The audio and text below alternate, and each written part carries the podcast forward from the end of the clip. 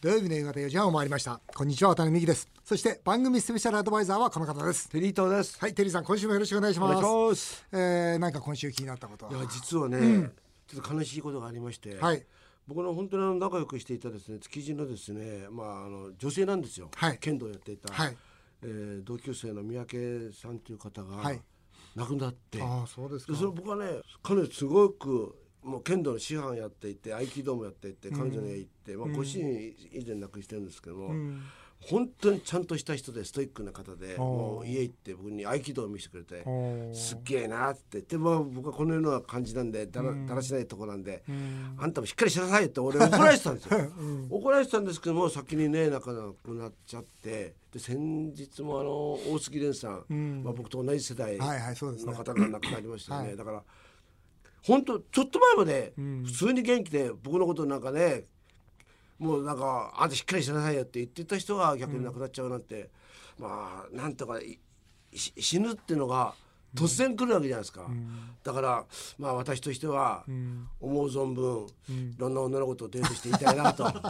そこに行くんですかそこ行っちゃったんですよそこに、はいそこ行っちゃうんですかそうなんですよだから、ありますよね、でも20年30年のこの人生計画もいいんだけど、それどうなんですかねと思って、やっぱり身近に感じ感じちゃいます自分ももしかしたらとかそうやっぱ思います、まあ、そんなにも思わないんですけども、まあでもなんかね、パーッといたいなっていうか 楽しくいたいなと思いますけそのどね。ますます楽しく行きたいという、はいテリーさんでした、さて、えー CM の後は卒業シーズンにちなんだ企画をお届けします皆さんが卒業式を迎えたあの頃を思い出しながら聞いていただきたいと思います季節だな。渡辺美樹さんが理事長を務める育文館夢学園高校の卒業式が3月1日に中学の卒業式は昨日あったそうですテリーさんの母校日本大学の卒業式は来週渡辺さんの母校明治大学の卒業式は再来週と3月は卒業の季節ですこの番組らしく卒業式を迎える若者にメッセージを送りたいと考え今回は新橋で50代60代のサラリーマン50人にこんな質問をしてきました卒業式の時に描いていた夢は叶いましたか卒業式の時に好きだった女の子と会いたいですか果たしてどんな結果となるのか土曜日だけにこの質問同様皆さんもぜひ自分の卒業式の頃を一緒に思い出してみてくださいということでテリーさん卒業シーズンですはい。えー私もですね、幾文館夢学園の理事長ですので、毎年ですね、まあ、卒業式に出て理事長としてメッセージを送ってるんですが、はいまあ、今年はですね、ええ今年のメッセージはね、えー保護者から評判良かったんですけどあ評判良かった良かったんですよね運のいい人生を生きなさいとうんやっぱなりるほどや。っぱりねいいですねみ見てるとね運のいい人なんだよね人生うまくいってる人ってで頑張っても運の悪い人ってやっぱりいるんだよねでもじゃあ運が良くするためにどうしたらいいのって言ったら、まあ本当にそこに神様がいると思いなさいと、で神様が見てて恥ずかしくないねその生き方をしなさいとだから努力しなさいと誠実に生きなさいとまあ思いやりを持って生きなさいというねそういう話をして、なるほうど。ん、だからどうですかいやでもねそれね、うん、そう思いますよ。そうでしょ僕もね同級生に、伊藤はお前運だけで生きてんなって ずーっと言われてきたんですよあ。そう同ですか窓会行くたびにお前は運だけで生きてっからなって。あーテリーさんやっぱ運良さそうだもんななんか誰も見てない時に、うわ本当子供っぽいんだけども神様がいると思うから、うんそういう時にちゃんとしてるんですよ。だあかーらゴミとかは出したりああるじゃないですかー。いいなあのなんかそういうのをうん意外となんかねちゃんとしてるんですよ。うんあこんなことしちゃしっかりしないと運逃げちゃうかなと思うからそうそうそう僕もそうなのテリーさんが僕たち近いですね近いですか近いー時々すごい離れてる時感じる時がある まああの確かになありますけど、恋愛に関してはそうまたそう違でうすそうですね、まあ、今回はあこの番組らしく卒業式を迎える若者にメッセージを送りたいと新橋で私たちと同世代の50代60代のサラリーマンに質問してきました、はい卒業式の時に描いた夢は叶いましたか卒業式に好きだった女の子と会いたいですかというあれではそちらの模様をお聞きくださこいれ興味あんな、ねえ年齢まずお伺いしてよろしいですか55実際に夢って叶いました叶ってないですねその夢って今結構叶いました全く叶ってませんね56です、はい、叶いませんでしたあそこそこかなってると思います好きだった女性今会いたいと思いますか会ったら恥ずかしいから実際には会わない今会ってみたいと思いますかいやー特に思わないですねあのね会うんじゃなくて見たいうん怖いもの見たさ会いたいですね会って何されたいですかその頃に話そうと思って話せなかったこととか話したいさて、えー街頭インタビューの結果50人中どのぐらいの方が卒業の時の夢は叶ったと言ったと思いますねえわかんないねですえでどのぐらいの方が卒業の時好きだった女の子に会いたいと言ったと思います、半分ぐらいですかでしょうでそれがですね、両方とも同じぐらいだったんです、つまり9割の方がですね夢は叶わなかったとそして9割の方がいや別に会いたくないよとどれ辺までの夢なんだろう例えばテリーさんは、うんご自身は、夢叶いましたかって言ったら何て言います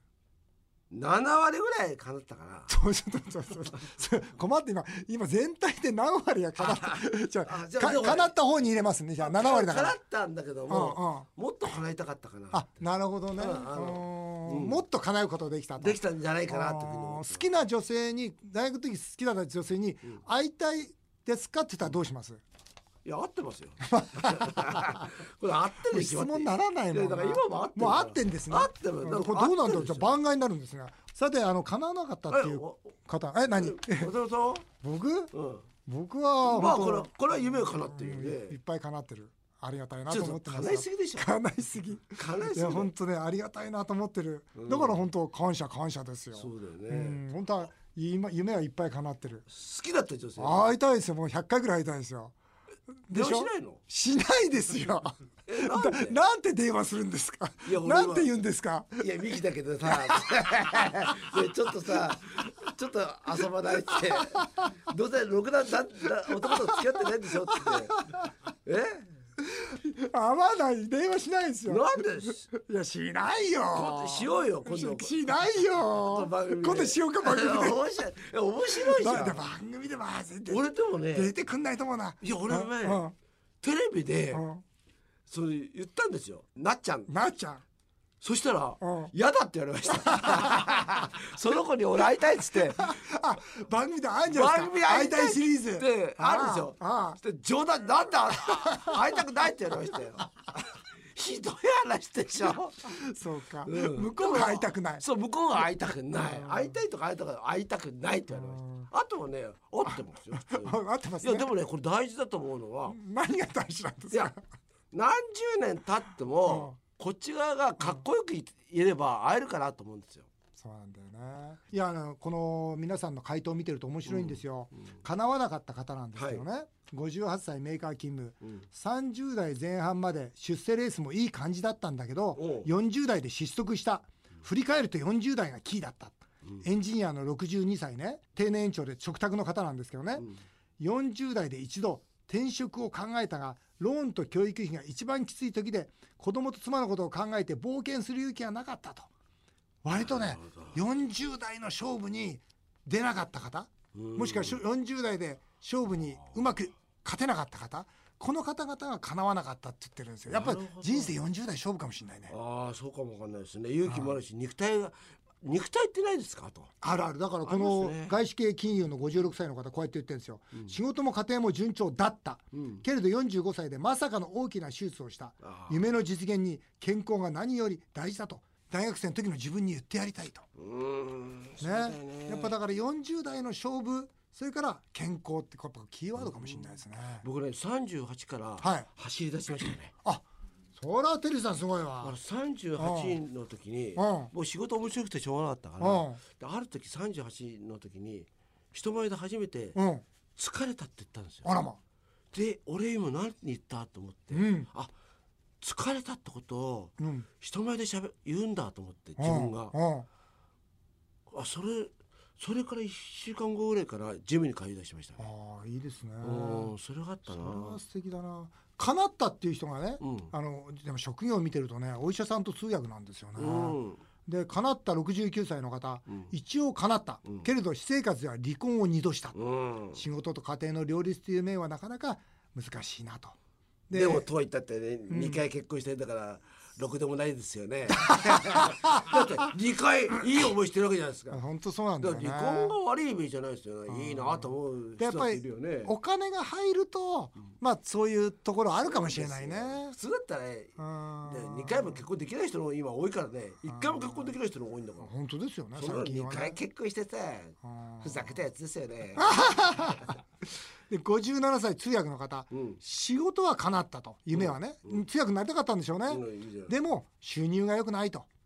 ねえ、うん世界で仕事をするのは憧れだったって今今されてるんでしょうね。だけど仕事はお金じゃないと強がりたいとこう言ってなる今度お金というバランスがきますよね、夢に対して今度お金ねえあとねもう一つあるのは、うん57歳でもできるでしょ、通訳はうね、ん、60でももしかしたらできるできるできるということは、うん年齢を足してもん仕事ができるって、ここの喜びがあるんですあるよねだからねこれはね分かんないですだからどうしてもこのメーカーさんとかね、うん建設会社さんとか金融とかそういう一つの組織に入ると、うんやっぱりいろんな制限が出るんだろうなっていうことはやっぱこうアンケートから分かそりうまですすよよねねだから収入少なくとも通訳の方だったらいくつになってもできるし、うん僕は逆になんかいくつになっても仕事ができるようなうん人は羨ましいなと思いまいすやけど本ね当そうですよね、うんだからこれからやっぱそういう時代なんだろうなあれはどうですか恋愛の方は恋愛の方はですね、ええー会いたくない、うんつまり大学生のあ大学の頃好きだった子に会いたくない、んえー理由は思い出のままの女性でいてほしいと62歳、えー腹が出て髪も薄くなり、自分にも自信がないとなるほど、ねえこれやっぱなんかつ切ないな、うん、えーバツイチで2人の子供に養育費を払っている身だから、今恋をする余裕はないだから会いたくないそれはしょうがないねこれしょうがないそね。れはしょうがない。ししょょううががなないい。ねううんん。会いたい、会いたいシリーズ。うんえー52歳。女優の石田ゆり子さんが50歳だと聞き、もしかすると、大学生の時、好きだった女の子も、あんな感じかと思うと会いたい って。あんな感じじゃないでしょ、きっと。ないですね。ほとんどダメですよ、ね。ほとんど違うでしょもう。もう僕の同級生ね、8割は溶けてま すね。なんだよくわかんない。どこの人かなと。先生かなと思ったら同級生だった。ひどいな。ひどいの言いますよ。安倍って女の子、お前どうしたんひどい。これもあった。先週あったんだよ。おいどうなってんだ先生がどうし先生って安倍に「お前は多分200までいける」って俺が断言してきました平気です大丈夫ですよ平気ですいやいや、テリーさん、楽しんでよ、と。 はいそれで、さテリーさん、最後にね、何ですかあの、卒業する、もう今、卒業シーズンじゃないですか。うんこの若者たちに、このアンケート結果を見てですよ、うんその上で、メッセージを。ベストを尽くしてください、ああ、そうだよね。うん、ベストを尽くすと後で後悔しないから、そうだよね。うん、ベストを尽くさないと後で後悔するけども、うんそうだよね。うんはい、あとは言われた体力がやっぱりね、あの生きる上で大切だから、体調考えて、やっぱこうやって見てると、やっぱかなり、ね、人生厳しいねと、んうんうんだけどもベストを作ってん前向きに行こうよと、うんそうですねいうことは伝えたいですよね。はい、はい、えーでは続いてリスナーの皆さんからのメール紹介していきたいと思いますまずですね横浜市の HK さん、えー横浜のお寿司屋さんで俺は渡辺美樹さんを昔からよく知ってい ると怪しい会話がカウンターの端から聞こえてきました誰だかな、えーその人は多分違うと思いますが渡辺さんやテリーさんはこの人は恩人だと思う人はいますかということでテリーさん人生の恩人は恩人かどうかわかんないんですけども、たけしさんなんか僕にすごくやっぱりあ本当ありますね。というのはやっぱうんり僕は元気が出てるという番組をやらせてもらったっていうのはやっぱりたけしさんというねもう本当にあの天才がいたじゃないですかうん。でたけしさんに見せるというぐらいの意識の中で番組作ってたからおう。あのやっぱり俺ねああれだけやっぱりシビアな人だからお笑いに対してね、はいだから面白くなかったら、うんあの作り笑いしない人だから、んうんやっぱりそういう意味で言うと勝負、演出家として出演者としてのそこに、まあ、勝負がありましたよねうんそういう意味で言うとすごく演出能力もうやんっぱりすごく勉強になったから、うんあそそうういでうすふうに思います。うん僕はあれなんですよあのさっきは夢が叶ったって言ってますけど夢叶ったのは僕はね本当に運が良かったと思ってるんですね、でその運の一番最初はその自分でここで店やろうと思ってたらそんな店やったら潰れるよって言って坪八の直営店を譲ってくれたその坪八の創業者の方がいるんですよ、その方僕が24で何もない時に5000万の融資先まで紹介してくれまして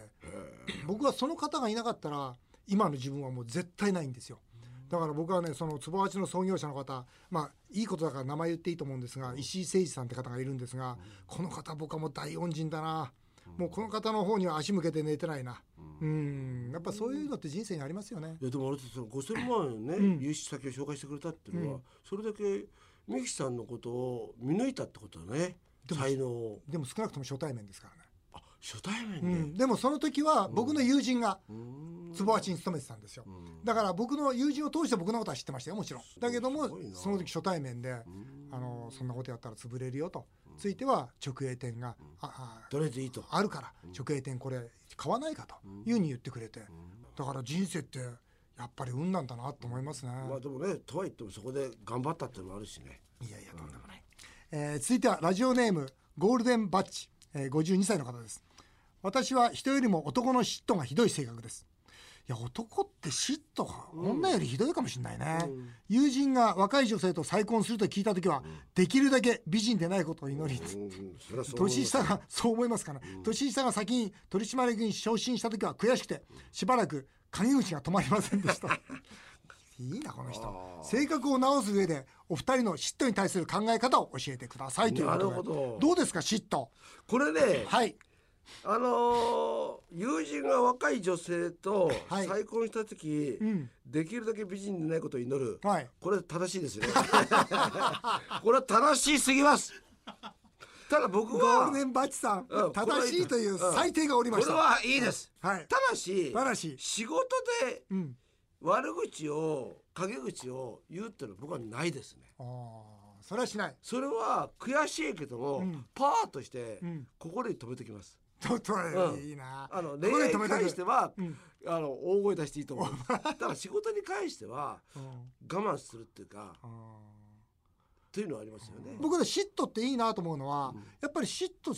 てやっぱりハングリーの元じゃないですか、うんそうですよね僕だから大学時代はすごい嫉妬しましたよね、友達ん家遊びに行ってもあこいつん家庭あるんだ、